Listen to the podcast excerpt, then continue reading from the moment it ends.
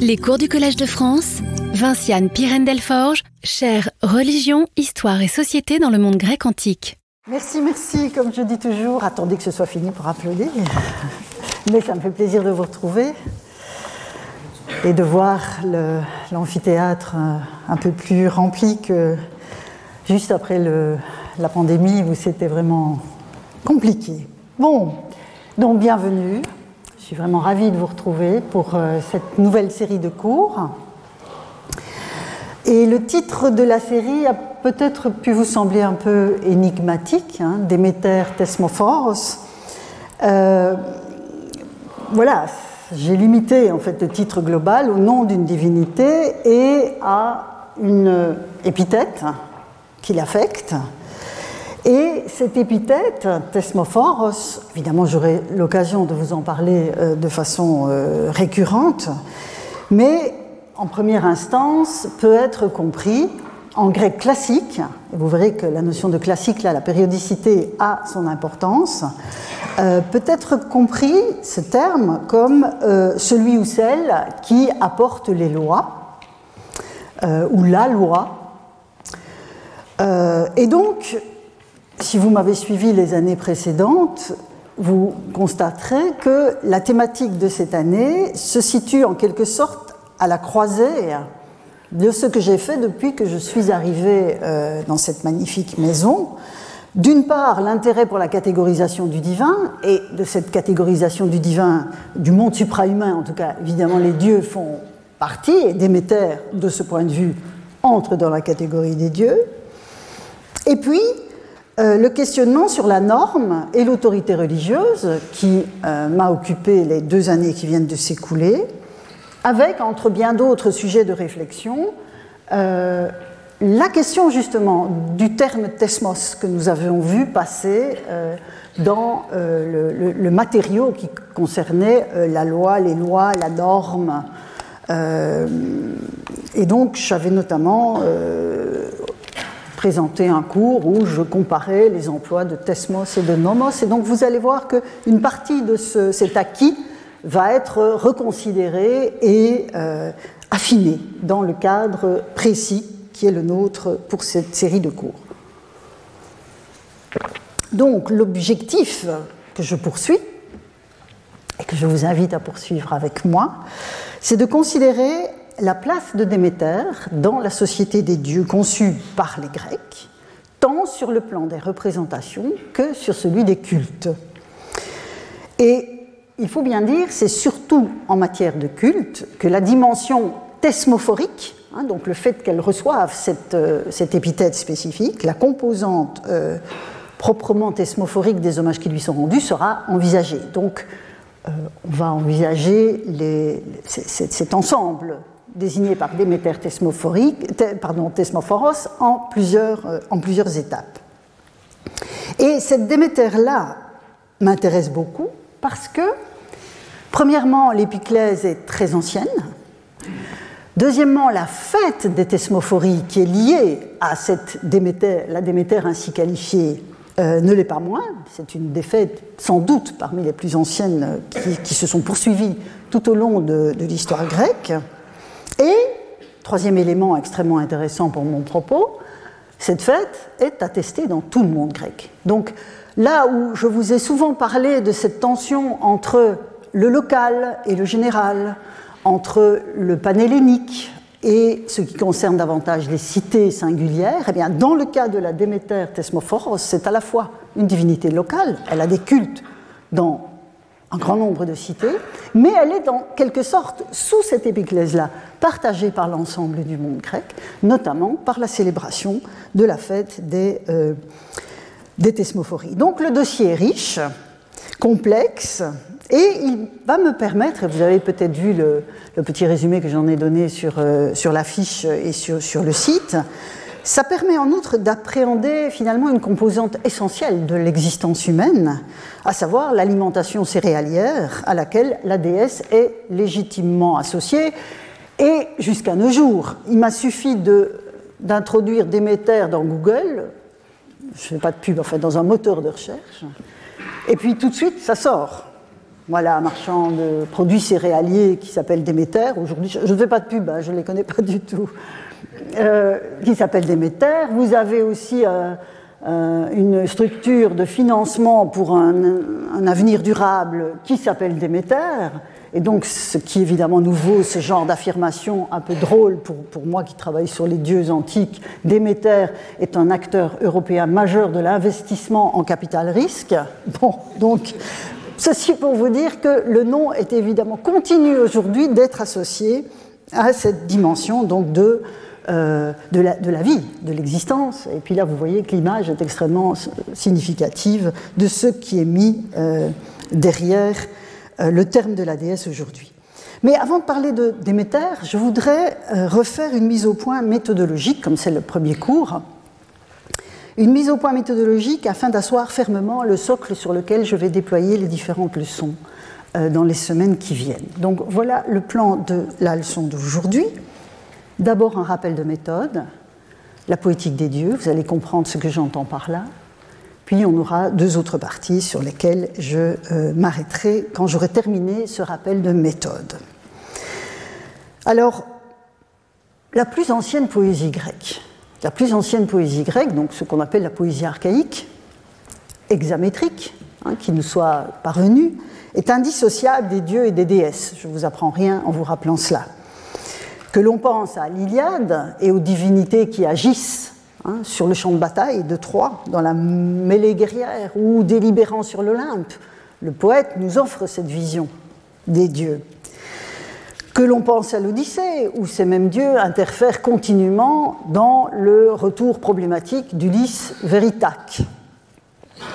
Que l'on pense, autre œuvre majeure de cette poésie hexamétrique archaïque, que l'on pense à la théogonie d'Hésiode, où le monde lui-même vient au jour par le biais des généalogies divines. Donc les dieux sont le moteur de la venue au monde du cosmos.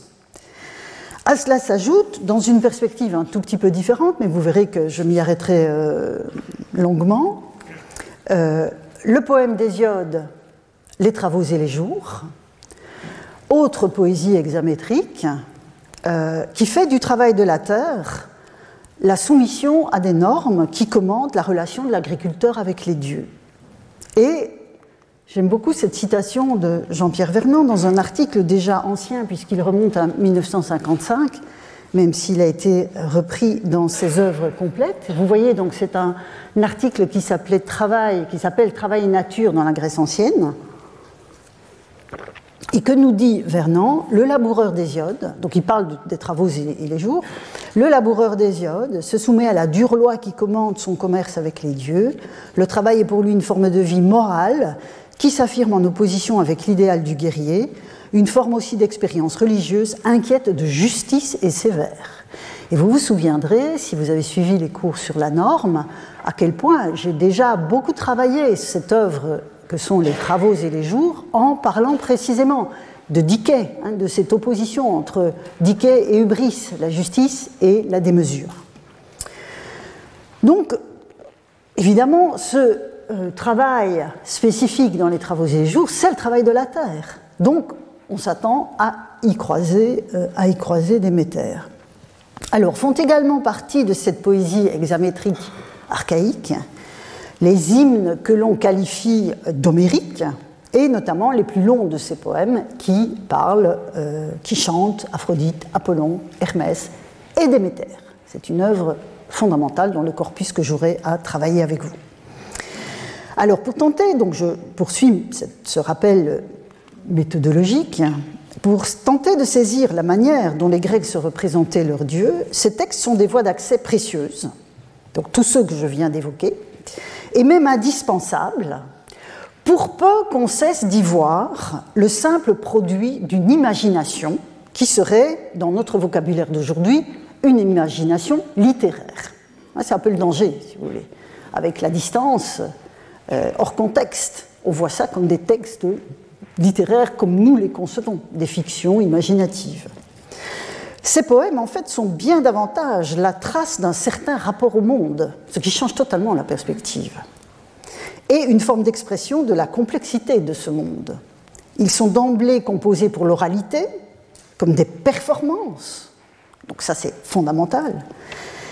Et au sein d'une tradition qui est partagée, chaque performance offre une marge de manœuvre aux poètes, chanteurs, tout en répondant aux attentes du public qui est l'écoute.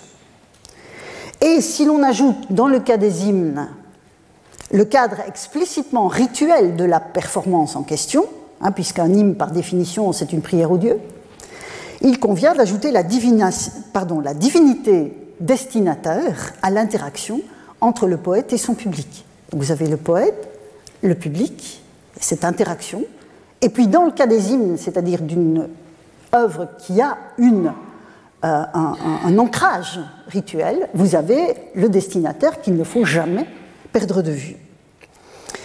Ce caractère interactionnel, hein, je viens de vous parler de différents types d'interactions, ce caractère interactionnel de toute énonciation poétique confère un profil spécifique aux agents divins qu'il mobilise. Alors, par agent divin, j'entends les figures suprahumaines qui agissent au sein des intrigues. Hein, quand vous avez les dieux sur le champ de bataille, voilà, dans l'Iliade, c'est ça que je vise. Alors, dans ce cadre-là, les dénominations divines, les noms des dieux, distinguent les protagonistes suprahumains les uns des autres. Donc, ça les distingue, la dénomination les distingue, mais en même temps les situe les uns par rapport aux autres. La différenciation est inséparable de la mise en relation. Hein, le nom d'un dieu n'est jamais une, chose isolée. Vous avez une interaction à l'intérieur même de, l'intrigue, une interaction et une mise en relation. En outre, l'identité narrative de chaque dieu et son positionnement relatif dans l'ensemble divin qu'il accueille ne sont pas figés, mais ils se construisent à l'intersection où se mêle le chant du poète et les attentes de son auditoire. Donc cette interaction, elle est fondamentale. Et donc toute réflexion sur les dieux dans cette poésie archaïque doit tenir compte de deux ingrédients. La plasticité du matériau mis en œuvre par le chant poétique et les attentes de l'auditoire. Ces attentes constituant en quelque sorte euh, l'opportunité de la variation, mais aussi la limite. On ne varie pas n'importe comment en fonction de l'attente de euh, l'auditoire.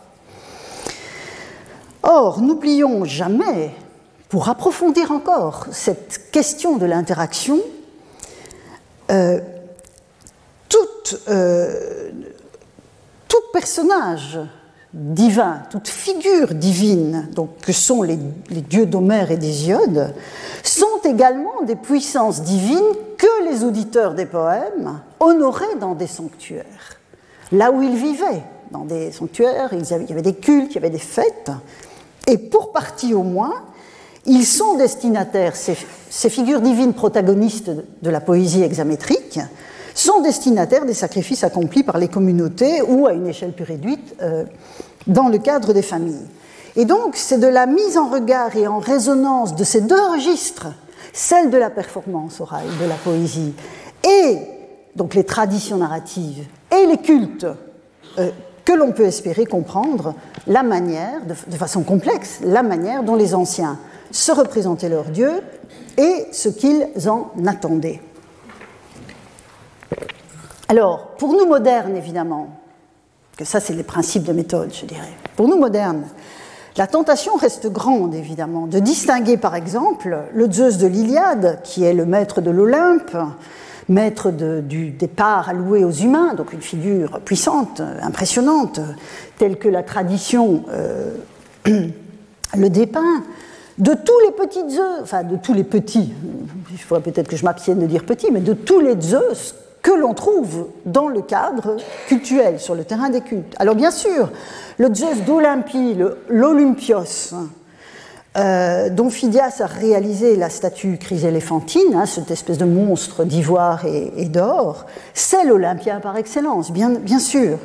Et la tradition autour de ce chef-d'œuvre voulait que le sculpteur, Phidias, ait eu le Zeus de l'Iliade en tête pour réaliser sa statue. Donc on voit là comme le dit une de mes collègues, on a affaire à une sorte d'homéromorphisme, si vous voulez. On parle volontiers d'anthropomorphisme, mais dans le cas, par exemple, du, du Zeus de Phidias, toute la tradition parle, même si ce n'est pas le mot qui est utilisé, d'homéromorphisme. C'est le modèle d'Homère qui est injecté, en quelque sorte, dans, ce, euh, dans cette statue.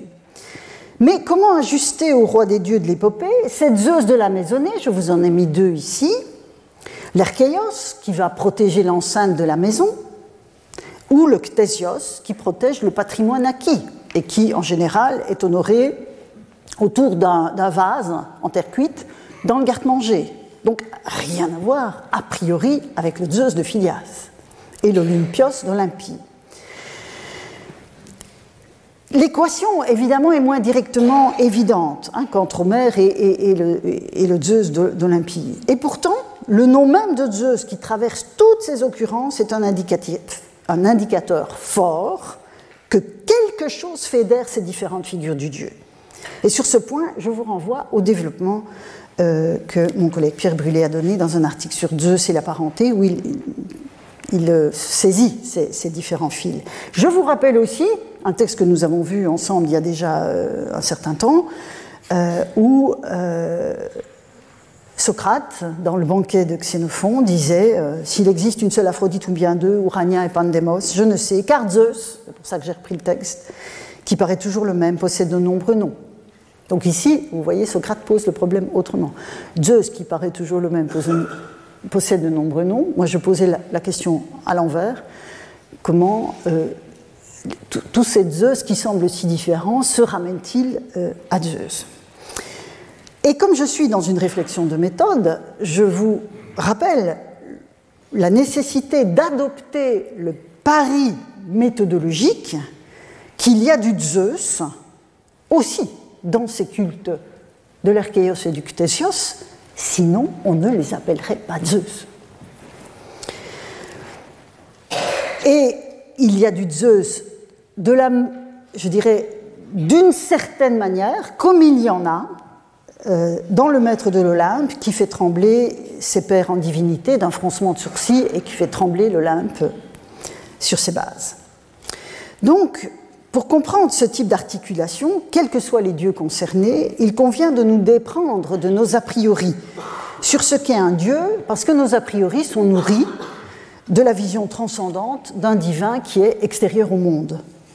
Il nous faut nous déprendre tout autant du spectacle figé et assez stéréotypé de la dite mythologie, qui n'est bien souvent, malgré le temps qui a passé, que le ressac de la récupération que les chrétiens en ont faite euh, comme objet d'érudition, une fois que la prépondérance du christianisme et la mort des dieux euh, euh, étaient, acquises. Alors, j'avais évoqué certains de ces points en ouvrant mon enseignement en 2018 et le livre que j'en avais tiré qui est sorti de presse pendant la pandémie, c'était un très mauvais plan, euh, me dispense d'y insister davantage si vous voulez vous rafraîchir la mémoire. Tout cela est, dans le livre. Et je vous recommande aussi euh, la lecture du collectif intitulé Dieu d'Homère, Polythéisme et poésie en Grèce ancienne, paru en 2017, qui met précisément en, scène une approche, enfin qui met en, œuvre plutôt, une approche polythéiste de l'épopée homérique. Prenons les dieux au sérieux. C'est dès lors, dans la tension entre Déméter tout court et son profil thesmophorique, que je situerai mon propos de cette année. Et donc vous voyez que le titre choisi articule, comme je le rappelais tout à l'heure, articule donc d'emblée la figure poétique d'une Déméter en général, on va dire, pour faire bref, et l'une de ses dénominations cultuelles parmi les mieux attestées. Et j'en arrive après ce rappel au deuxième point de cette leçon. Et c'est un peu la partie qui a donné le titre à cette leçon. Plutôt que de mettre bêtement introduction, euh, j'ai préféré mettre son nom était Déméter ou Déméter était son nom. Vous l'avez vu sur la première diapo. Déméter, donc, un nom parlant, point d'interrogation. En effet, certains dieux ont ce qu'on peut appeler un nom parlant. Un nom parlant, c'est par exemple le cas de Thémis. Alors, juste coutume, j'ai repris la traduction qu'Annie Bonafé donne dans, de la théogonie d'Hésiode. C'est en général les traductions de la théogonie que je vous propose. Mais je vous rappelle que dans le cours du 25 mars 2021, j'avais affiné cette euh, dimension de Thémis, qui est donc ce que nous appellerions à la fois un nom commun et un nom propre. C'est une sorte de filet normatif qui englobe le cosmos, hein, une exigence d'équilibre. Euh, donc voilà, c'est quelque chose de plus, subtil et de plus élaboré que simplement la, juste coutume. Mais bon, c'est joli comme appellation euh, pour désigner cette divinité au nom parlant. C'est le cas aussi de ses filles, des filles qu'elle a de Zeus, Eunomia, Dike et Irénée, tout ça, ce sont des noms parlants. Je pourrais en ajouter d'autres, Peito, les Carites, qui donnaient tout de suite, finalement, une première approche de leurs compétences à l'oreille grecque qui les, euh, entendait. Euh, c'est en fait ce qu'on a appelé pendant très longtemps des abstractions divinisées, ce qui est une mauvaise manière de les désigner, parce qu'à force de parler d'abstraction, voire d'allégorie, on finit par oublier que pour les Grecs, c'était des vraies divinités. Donc il vaut mieux éviter ce genre d'appellation. Mais voilà, contrairement aux divinités qui ont un nom opaque, celles-ci ont un nom transparent à une oreille grecque. Alors, les divinités au nom opaque, c'est Aphrodite, ce sont les, les Olympias, pour faire bref.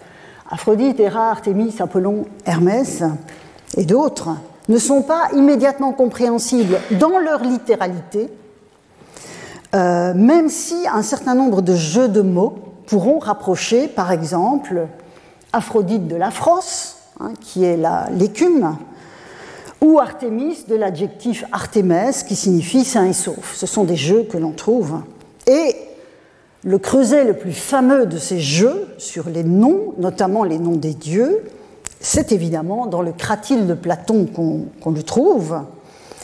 Et tout le dialogue de Platon, à cet égard, est fondé sur la conviction qu'un nom ne peut être arbitraire mais doit faire référence à la nature de ce qu'il désigne. C'est tout le contraire de l'arbitraire du signe, si vous voulez. La gymnastique onomastique à laquelle Socrate s'adonne, donc, intègre les dieux. Et c'est ça, évidemment, qui m'intéresse ici. Ce que doit pour Platon, Socrate, Platon, euh, ce que doit révéler un théonyme, c'est la dynamis, la dynamis, la puissance d'action de la divinité ainsi désignée. Et donc, ce qui pourrait apparaître chez Platon dans le Cratyle comme un jeu interprétatif, assez gratuit est très intéressant pour nous. Parce qu'évidemment, l'auteur va projeter dans les noms qu'il analyse sa propre conception de la divinité et essayer de retrouver la dynamisme qu'il lui attribue. Or, je vous l'ai dit souvent, les anciens sont des locuteurs natifs du polythéisme, nous ne le sommes pas. Donc c'est très intéressant d'avoir leur projection à cet égard. Et donc, euh, cet exercice que l'on trouve dans le, cratyle, poussé à un degré euh, extrêmement euh, élevé, est en fait consubstantiel à la manière dont les, Grecs raisonnaient. En tout cas, les poètes raisonnaient aussi sur les noms de leurs dieux. Et dans le cratyle, Platon nous le montre. Quand il parle d'Aphrodite, je vous disais, le nom est lié à la frosse. Enfin, dans la projection que on en fait. Quant à Aphrodite, il ne vaut pas la peine, dit Socrate, de contredire Hésiode, mais il faut accepter que c'est pour être née de l'écume, Aphros, qu'elle a été nommée Aphrodite. Donc ça veut dire que c'était en quelque sorte bien assis déjà dans la conception de la divinité, qu'elle avait quelque chose à voir avec l'Aphros. Et c'est ce qu'a montré dans un très bel article ma collègue Gabriela Pironti, que je cite, le choix de Platon de renvoyer à la tradition hésiodique suggère l'ampleur du consensus autour de cette interprétation du nom de la déesse, qu'il associe à l'état écumeux des humeurs vitales. Donc la dynamis d'Aphrodite, elle est dans cette, cette relation aux humeurs vitales au sens le plus large du terme. Et donc, dans cette perspective dont la théogonie atteste l'ancienneté, puisque ce à quoi le cratyle fait référence ici, c'est à la théogonie, bien sûr. Donc, saisir le nom d'une divinité, c'est bel et bien circonscrire sa puissance. Donc, c'est un processus très intéressant. Euh, ceci dit, d'un point de vue purement linguistique, le terme, donc dans une démarche de linguistique scientifique, le, nom d'Aphrodite reste euh, relativement mal compris. Mais ce qui m'intéresse, moi, ce n'est pas tellement l'étymologie euh, scientifique, c'est la manière dont les Grecs l'appréhendaient, parce que ça faisait sens dans la reconstitution de la dynamis et donc des compétences de la divinité. Qu'en est-il de Déméter? Alors, le Cratyle l'inclut dans la liste des divinités abordées selon cette grille euh, d'analyse onomastique. Donc, je cite Socrate, Déméter semble avoir été appelée Déméter en fonction du don de la nourriture qu'elle donne comme une mère. Vous avez Méter que j'ai souligné ici. Et donc, effectivement, le nom de Déméter est partiellement transparent.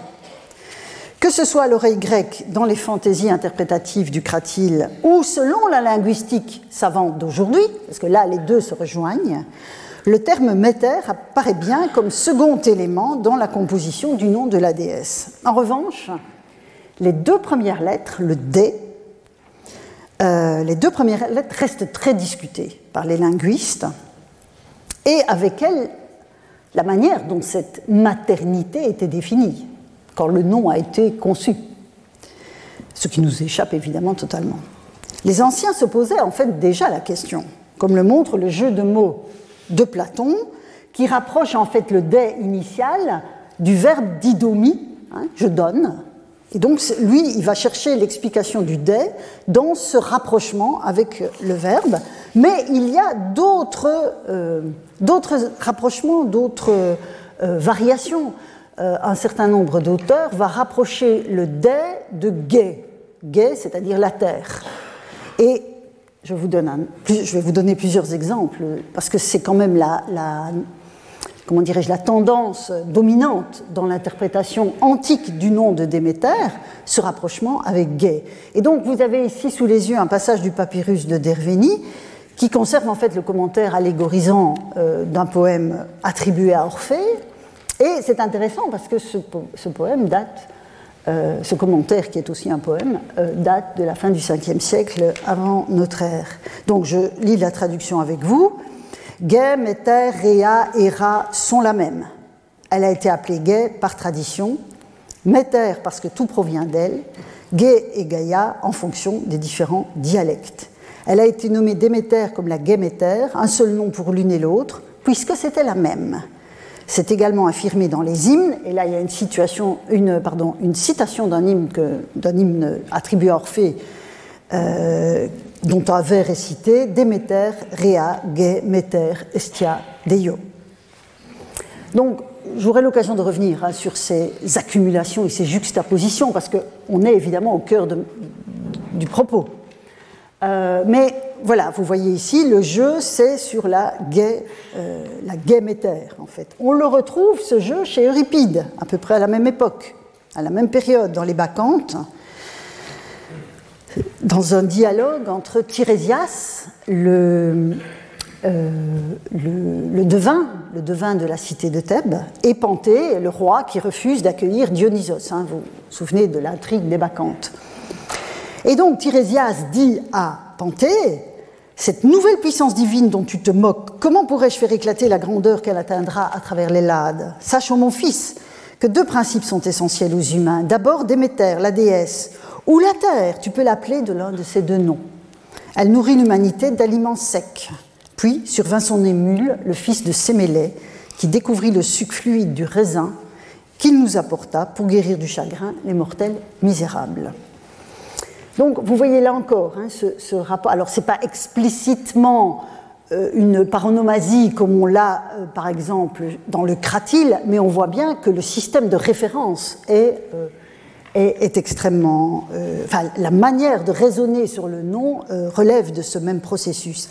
Et bien plus tard, pour vous montrer que c'est une affaire qui s'inscrit dans la longue durée, bien plus tard, le philosophe juif Philon d'Alexandrie, donc là on est à la charnière du 1er siècle avant et du 1er siècle après Jésus-Christ, reprendra l'idée de la composition du nom de Déméter en Gay et en Méter, mais justement, à ce qu'il semble, la terre est mère aussi, c'est pourquoi il a semblé juste aux anciens de l'appeler Déméter, en composant les mots Méter et Gay. La terre est la plus ancienne et la plus féconde des mers. C'est ce que donc Philon d'Alexandrie, euh, philosophe euh, juif, mais de tradition euh, hellénique, il écrit en grec et ses références sont largement grecques.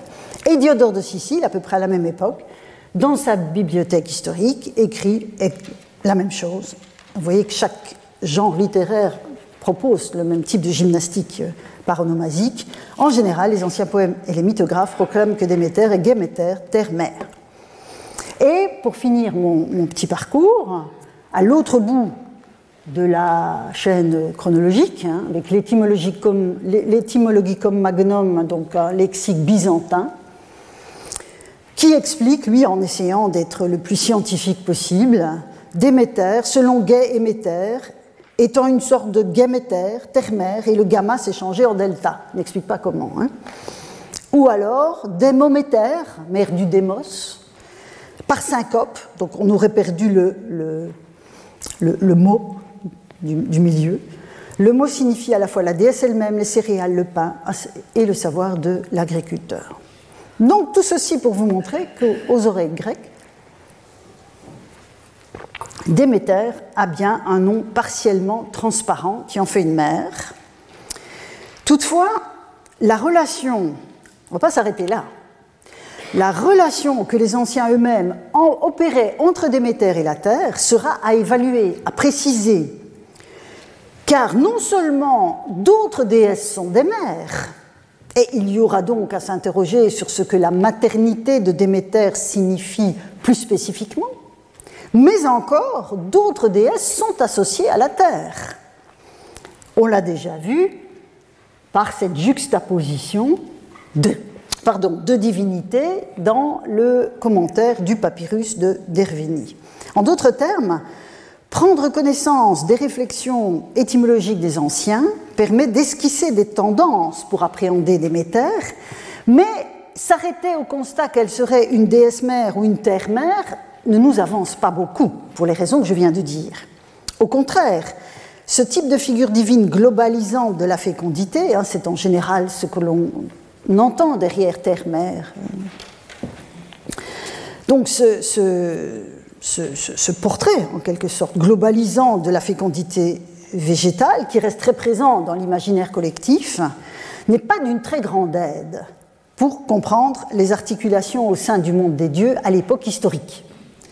À cet égard, la pluralité relationnelle du monde divin, hein, ce que j'évoquais tout à l'heure, les noms qui distinguent et mettent en relation, euh, cette pluralité relationnelle impose une lecture fine de ce que la notion même de terre, hein, Gaïa, implique dans les représentations helléniques du monde. C'est à cette condition, celle de l'interprétation fine, qui ne s'arrête pas au simple constat terre-mère ou déesse-mère, que Déméter pourrait être comprise dans sa spécificité, au-delà des labels réducteurs qui en font simplement une sorte de succédané olympien de la Terre, euh, terre-mère primitive. Hein, c'est le premier mouvement dans nombre de publications, c'est encore d'en arriver à ce genre de résultat. Mais je vais donc commencer, obéir à Hérodote, hein, c'est un c'est une sorte de mantra dans mes cours, ce texte d'Hérodote, hein, de quels parents chacun des dieux naquit, ou si tous existèrent de tout temps, quelles sont leurs figures? Il l'ignorait jusqu'à une date récente, jusqu'à hier, pourrait-on dire. J'estime en effet qu'Hésiode et Homère ont vécu 400 ans avant moi, pas davantage. Or, ce sont eux qui, dans leurs poèmes, ont fixé pour les Grecs une théogonie, qui ont attribué aux dieux leurs surnoms, réparti entre eux les honneurs et les compétences, et signifié leurs figures. Donc, on va aller voir du côté d'Homère. Et donc, troisième partie de cette leçon d'aujourd'hui, la déesse chez Homère, la déesse homérique. Et j'en profite, ça vient de sortir et c'est vraiment excellent, pour vous recommander chaleureusement. Ce n'est pas de la pub, c'est vraiment de l'intérêt parce que c'est une magnifique traduction de l'Odyssée que vient de publier Philippe Brunet c'est une merveille de rythme et de finesse. Vraiment, quand je le peux, je vais l'utiliser, mais parfois elle est tellement belle et tellement fine, j'ai besoin d'être un tout petit peu plus près du sol dans la traduction, donc il arrivera parfois que je serai amenée à la modifier, mais quand, quand j'en ai la possibilité, c'est par ce biais-là que je euh, travaillerai sur l'Odyssée avec vous. Alors, de déesse homérique, donc Homère, on commence par là. Comme nous l'indique Hérodote, et la semaine prochaine, ce sera Hésiode. Depuis très longtemps, il a été remarqué que deux divinités, pourtant bien attestées dans les cultes grecs, étaient singulièrement évanescentes dans la poésie homérique. Il s'agit de Déméter et de Dionysos les deux principes essentiels au genre humain, tels que Tirésias l'expliquait à Panthée dans le passage des Bacchantes que je viens de vous mettre sous les yeux. Alors, entendons-nous bien, leurs noms ne sont pas totalement absents des vers d'Homère, mais ni Déméter ni Dionysos ne font partie des divinités qui sont les véritables protagonistes de la guerre de Troie ou du retour d'Ulysse. Dionysos n'est mentionné que trois fois dans l'Iliade, deux fois dans l'Odyssée. Et je vais passer en revue parce que le, parallèle entre les deux divinités de ce point de vue-là est, fort intéressant et j'aurai l'occasion d'y revenir dans les leçons ultérieures. Les deux premières occurrences interviennent en fait euh, au chant 6 quand Diomède, hein, le, guerrier achéen euh, qui fait des ravages dans les rangs troyens, euh, et va commencer à s'affronter à Glaucos, qui est un, des alliés, euh, un allié des Troyens, et ils ne se connaissent pas. Et donc, Diomède veut être sûr qu'il n'a pas affaire à un dieu, parce que attaquer un dieu, c'est quand même très problématique. Or, les guerriers dans l'Iliade savent que des dieux peuvent se mêler aux mortels. Et Diomède illustre cette inquiétude par l'histoire du roi Lycurgue, qui s'est opposé à un dieu, en l'occurrence Dionysos, qui était encore un tout jeune enfant, et Lycurgue a poursuivi ses nourrices. Le petit dieu lui-même a sauté dans la mer et s'est réfugié auprès de Thétis. Thétis, c'est la Néréide qui est la mère d'Achille. Et le roi impie, explique Diomède à Glaucos, euh, avait payé cher son audace, ayant suscité par cette attaque la haine de tous les immortels. Et dans ce passage, Dionysos est qualifié de, de vous le voyez euh, à l'écran, de délirant, et ses nourrices, frappées par le roi assassin, font tomber à terre les objets rituels qu'elles portaient, sans doute leur tirse. C'est-à-dire qu'on a là la, la, livrée dionysiaque par excellence. Donc voilà, première apparition de Dionysos dans l'épopée. On retrouve le dieu au chant 14 dans le célèbre passage où Zeus, pris d'un irrépressible désir pour sa femme, qui a tout fait pour le séduire, euh, énumère devant elle le catalogue de ses conquêtes antérieures, et parmi ses amantes, et je, on va revenir sur ce texte, il mentionne Sémélé, qui a fait naître Dionysos, qualifié de joie pour les immortels, karma protoisin. L'Odyssée, quant à elle, euh, mentionne le dieu dans le récit de la catabase d'Ulysse aux enfers, où il croise notamment l'ombre d'Ariane, dont il rappelle qu'elle fut tuée par, par, Artémis au témoignage de Dionysos, ou pour le dire avec Philippe Brunet, quand Dionysos lui fit signe. La dernière occurrence met en relation Dionysos et le vin. Le vase en or ouvragé par Héphaïstos et qui contenait du vin fut donné par le dieu à Thétis, la mère d'Achille, afin qu'il soit conservé les ossements de son fils, lavés dans du vin, après l'incinération de son corps. Donc la boucle est en quelque sorte bouclée. C'est intéressant de voir que on a euh, les, occurrences qui concernent le dieu s'ouvrent sur cet épisode où le dieu saute dans la mer et se réfugie auprès de Thétis.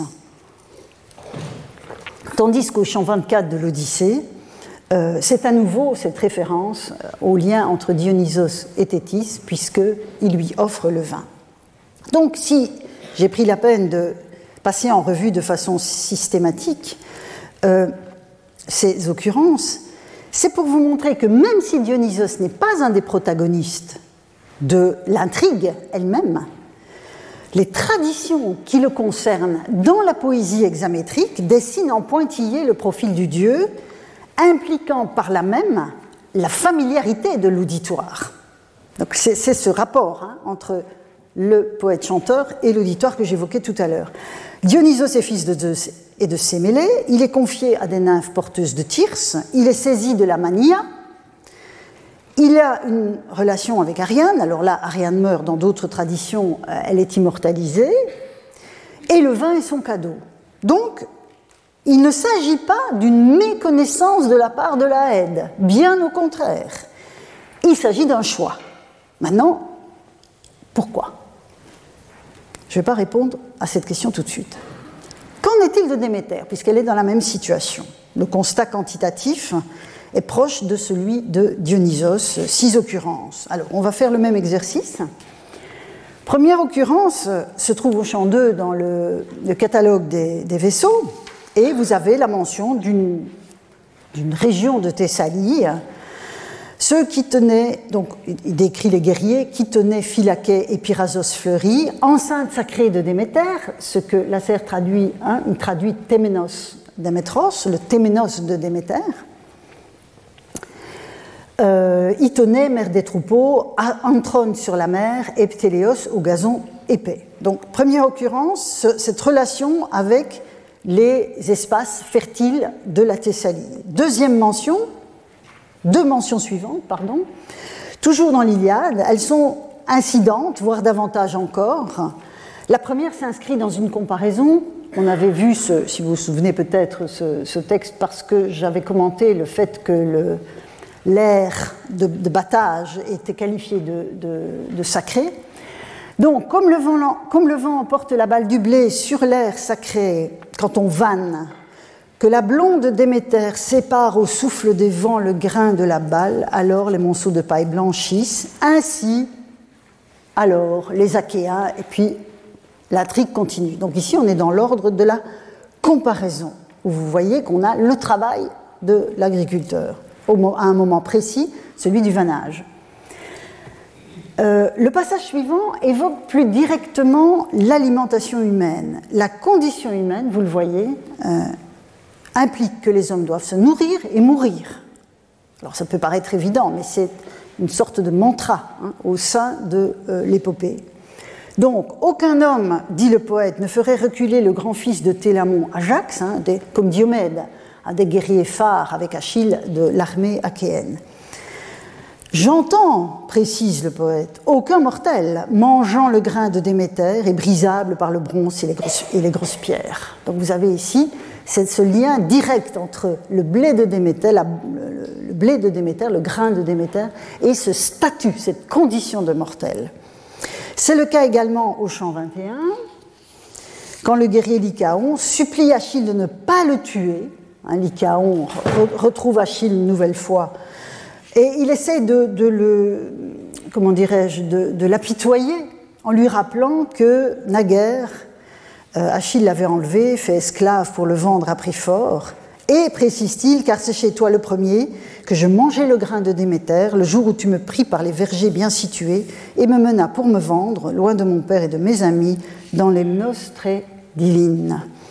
Donc la référence à l'acté de Déméter laisse entendre, donc le, grain de Déméter, laisse entendre que Lycaon était un tout jeune enfant quand il a été euh, enlevé, encore nourri au sein, et que c'est l'alimentation euh, solide qu'il a euh, connue chez, Achille. Et bien des siècles plus tard, au 5e siècle de notre ère, hein, donc on est à l'autre bout de la chronologie, cette formule de Déméter-Actène n'est plus immédiatement compréhensible pour les anciens, et donc on a une explication dans le lexique d'Hésicus. Hein, tout à l'heure, je vous ai montré un lexique byzantin avec l'étymologicum magnum. Ici, Hésicus est un lexicographe du 5e siècle. Et donc, il explique ce que c'est cette formule Déméteros-Actè, l'extrémité qui ressort le plus des fruits de Déméter, c'est-à-dire du blé, donc ça, c'est la version poétique, c'est le sens poétique du terme, mais Hésychus, parlant euh, au 5 siècle, enfin écrivant plutôt au 5e siècle de notre ère, il va évidemment faire droit aussi à l'évolution du mot. Et en prose, même s'il ne le dit pas, c'est moi qui vous le dis, en prose, ça se dit de façon imagée des parties saillantes et des lieux proéminents des rivages marins. Ou encore, nous dit-il, la farine de blé. Donc, on voit bien que c'est là que se situe euh, la question. Alors, ce passage du catalogue des vaisseaux sur la Thessalie reste assez générique, tout en soulignant probablement la fertilité céréalière de la région, sans que Témenos ici ne renvoie à un culte spécifique. Hein, c'est plutôt une façon de dire que la région est un Téménos de Déméter en raison de sa fécondité céréalière. Euh, donc, si vous voulez, les cités en question sont un espace privilégié où Déméter déploie ses compétences. C'est ça que ça veut dire, Téménos en l'occurrence. Les, autres passages que l'on vient de parcourir attestent qu'elles sont intimement liées à la production du blé, qui caractérise explicitement la nourriture des êtres humains. C'est d'autant plus clair au champ 5, sans mention explicite de Déméter, mais où sont comparées les natures respectives de l'homme et du dieu. Le passage est très célèbre, je vous le remets en contexte. Diomède, toujours lui, euh, favorisé par Athéna, a reçu de la déesse qui le protège la capacité d'identifier les dieux sur le champ de bataille. Et la déesse lui dit Tu, tu n'affrontes personne sauf Aphrodite. Elle, tu peux y aller. Et c'est ce qu'il va faire. Et il blesse la déesse au poignet. Et, nous dit le poète, alors coula le sang divin de la déesse, les corps, tel qu'il coule du corps des dieux bienheureux, car ils ne mangent pas de pain, ne boivent pas de vin flamboyant, c'est pourquoi ils n'ont pas de sang et sont appelés immortels. Un tel partage alimentaire, parce qu'on voit bien que là, le statut passe par l'alimentation. Ce partage alimentaire trouve d'autres illustrations dans la tradition épique, et j'en rappelle brièvement euh, la plus élaborée en ces contrastes. C'est un très très beau passage. On est dans l'Odyssée cette fois, quand Hermès, qui a été envoyé par Zeus, arrive chez Calypso. Vous vous souvenez, Calypso, ça fait des années qu'elle retient Ulysse. Et Zeus dit, bon, maintenant ça suffit, euh, enfin les dieux disent, ça suffit, il faut qu'elle le laisse partir. Et donc Hermès est envoyé pour informer euh, la nymphe. Et donc, elle lui offre une sorte de collation, une sorte de collation de bienvenue. Et après avoir parlé, la déesse se tut, puis elle apporta une table qu'elle couvrit d'ambroisie, puis brassa le nectar, liqueur rouge. Alors il but et mangea le messager argifonte. Donc là, on a du nectar et de l'ambroisie. En revanche, au départ du dieu, quand il s'agit de nourrir Ulysse, le menu est bien différent. Vous avez donc, Calypso est allé chercher Ulysse qui pleurait sur le rivage, elle le ramène dans la grotte. Sur le trône quitté par Hermès, à son tour, il prit place. Et la nymphe lui servit tous les mets nécessaires à manger et à boire selon l'habitude des hommes. Elle s'assit devant Ulysse divin, juste en face, ambroisie et nectar furent servis par ces femmes. Donc elle, elle va prendre de l'ambroisie et du nectar. Mais pour l'homme qui est en face d'elle, ce sera du pain, de l'eau et du vin rouge. Donc, et, cette nourriture était évoquée quelques vers auparavant. Vous voyez qu'on est au vers 165, euh, au moment où elle lui explique, c'est pour ça qu'elle se tait à un moment donné, mais elle lui avait expliqué qu'elle allait lui prévoir tout ce qu'il faut pour s'en aller y compris de la nourriture, des réserves de nourriture, et les voilà. Donc c'est ça, c'est les mets nécessaires à manger et à boire selon l'habitude des hommes, des hommes mortels. Donc, la nourriture, et ça, quelle que soit la culture dont il s'agit, est un puissant opérateur symbolique. Et l'alimentation différentielle ici de la déesse et de l'humain est l'expression immédiate, la plus facilement perceptible de leur altérité dans la scène de l'Odyssée. Les hommes sont des mangeurs de pain et cette nourriture les définit par contraste avec les dieux. L'action de la déesse Déméter, telle que les vers de l'Iliade euh, la, circonscrivent de façon lapidaire, en fait donc la pourvoyeuse par excellence de l'alimentation humaine dans sa forme céréalière. On voit bien que c'est récurrent. Et il me reste deux passages à envisager dans l'épopée homérique pour esquisser le profil de Déméter est le cadre dans lequel il se déploie et le cadre dans lequel on va le déployer tout au long des leçons qui vont suivre. Les deux euh, passages concernent les partenaires sexuels de la déesse. Donc là, on change de registre. Hein. on n'est plus dans la formule euh, sur le blé de Déméter ou la comparaison ou la question du, du blé. Le premier de ces partenaires est Zeus lui-même dans le catalogue du chant 14 de l'Iliade que j'ai mentionné tout à l'heure à propos de Sémélé. Et ici, je vais vous mettre la traduction sous les yeux. On va, on va dérouler ce, catalogue. Donc, vous voyez la scène, hein, Héra s'est présentée à lui avec tous les charmes et, et l'aide d'Aphrodite, et le dieu tombe dans le panneau, et il va faire cette déclaration qui nous semble un peu étrange, mais le catalogue est inhérent à la récitation euh, poétique hexamétrique. Jamais, dit Zeus, jamais ainsi. Le désir d'une déesse ou d'une femme inondant mon, cœur dans ma poitrine ne l'a dompté.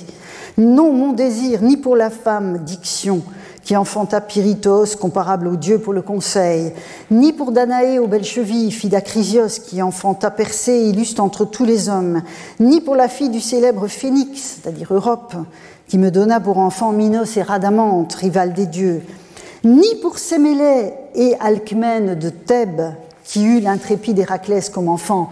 Sémélé, elle, enfanta Dionysos, joie des mortels, on a vu le passage tout à l'heure, ni pour Déméter, souveraine aux belles tresses, ni pour la glorieuse Latone, ni donc Leto, ni pour toi-même, mon désir ne fut jamais comme il est pour toi maintenant, comme une douce ardeur me saisit.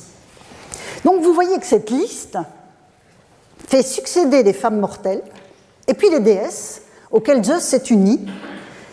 Et uniquement dans le cas des premières, les enfants sont nommés. Ce qui explique que Dionysos apparaisse, puisque sa mère est une mortelle. Sémélé est mortelle.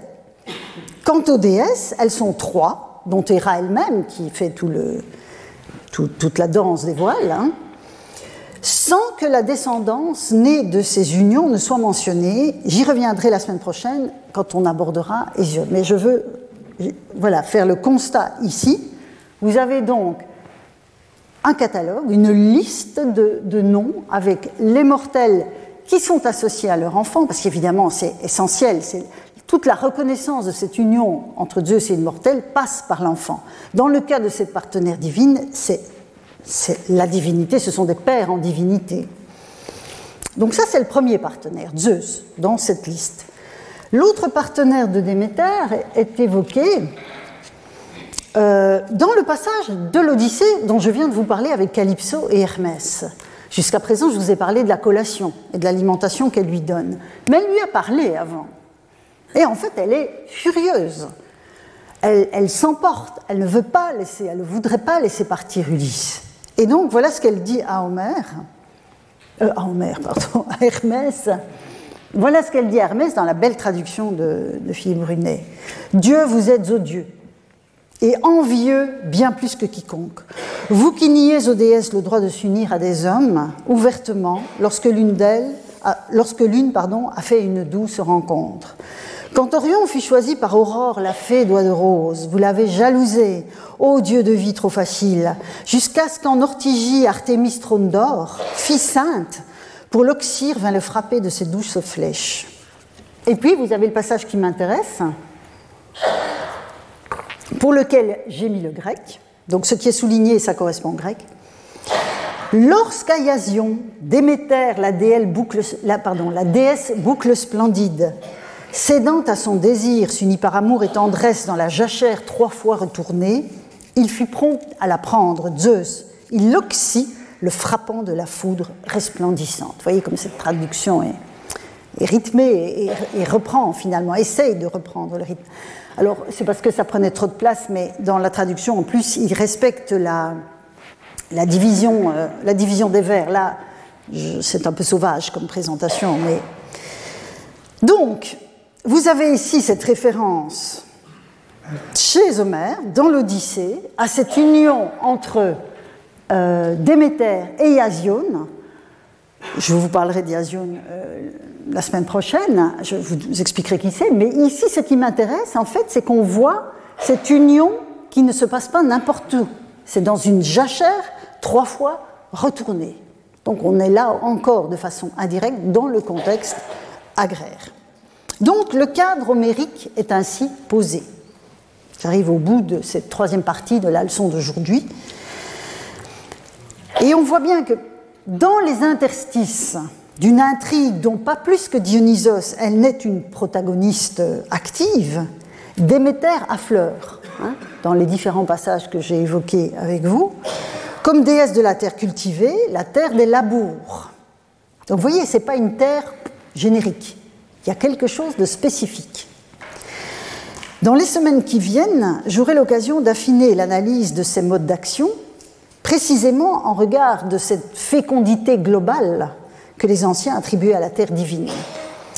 Mais à ce stade, ce qui apparaît, et je conclurai là-dessus, ce qui apparaît est l'étroite relation qui s'opère entre l'action de Déméter, le travail accompli par les hommes, les deux ne sont pas indépendants l'un de l'autre, donc ce travail accompli au fil des saisons, et l'alimentation spécifique qu'ils en obtiennent, à savoir le grain, qui fait d'eux des mangeurs de pain en regard des dieux immortels.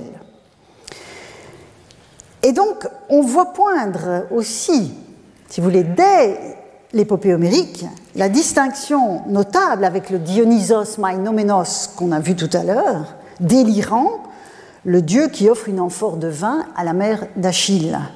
Là où Déméter est associé à la culture céréalière, Dionysos l'est à la culture arbustive, hein, puisque la vigne, c'est une culture arbustive. Mais tous deux, et de manière récurrente dans la tradition grecque, on l'a vu tout à l'heure encore dans le discours de Tirésias dans les Bacchantes de Ripide, l'un et l'autre sont associés de manière récurrente dans toute la tradition grecque aux besoins fondamentaux des humains, ce qui crée finalement les, conditions de cette, de cette condition humaine. Et donc, serait-ce la raison pour laquelle ils ne prennent pas le parti des uns ou des autres dans l'épopée, enfin sur le champ de bataille, dans l'Iliade, à l'instar de ce que font abondamment les autres Olympiens? Je referme le cours sur cette question, mais évidemment, nous y reviendrons et j'essaierai d'y répondre. Merci pour votre attention. Retrouvez tous les contenus du Collège de France sur www.colège-2-france.fr.